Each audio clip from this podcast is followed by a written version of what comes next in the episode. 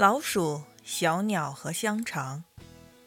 从前有一只老鼠、一只小鸟和一根香肠住在一个家里，他们和睦相处，生活充满了幸福和快乐。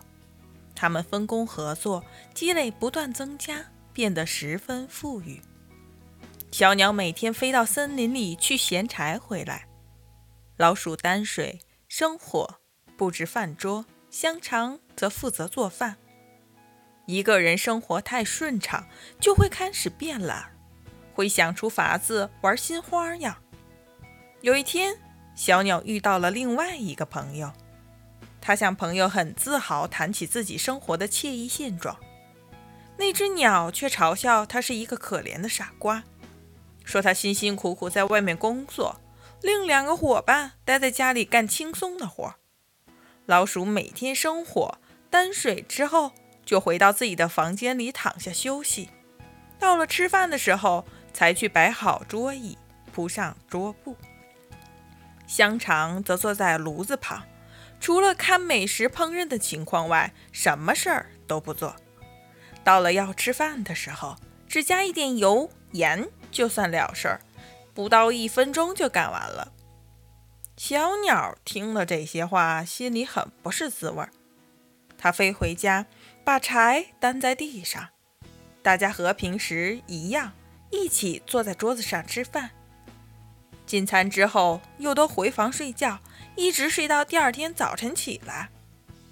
还有什么生活比这种默契、合理分工的生活更令人满意呢？可是小鸟受了朋友的挑拨，第二天不想到森林里去了，还说自己一直在服侍他们两个，做了很久的傻子。现在应该交换一下工作，家务事儿应该大家轮着来干。尽管老鼠和香肠苦苦劝说，讲明他们这样分工最合理，这样才可能继续维持正常的生活，但小鸟听不进去。坚持他的提议，最后他俩只好顺着他。他们用抽签的方式决定了这样的分工：香肠去背柴，老鼠做饭，小鸟去担水。人要是离开了适合自己干的工作岗位时，会有什么结果呢？香肠出发到森林里去了，小鸟生起火，老鼠架好炉子。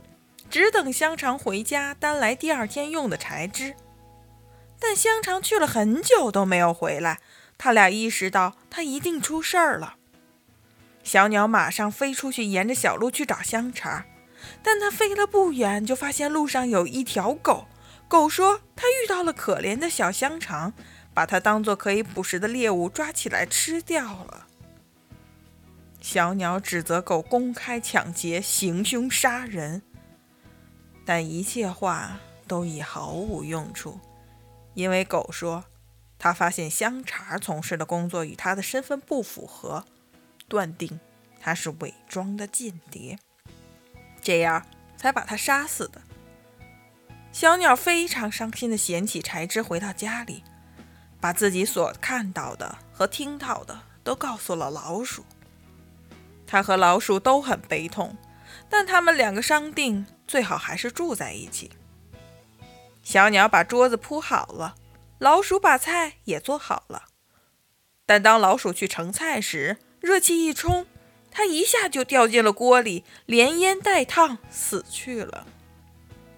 小鸟来到厨房，想把饭菜端到端到桌子上去，可它没有看到厨师。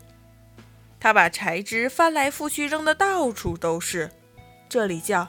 那里喊，每个地方都寻遍了，就是找不到厨师。就在这时，灶里的火柴掉到了柴枝上，柴枝马上燃了起来。小鸟急忙去担水，但匆忙间又把木桶掉到井里去了，它也跟着一起掉了下去。一个好端端的家庭就这样完了。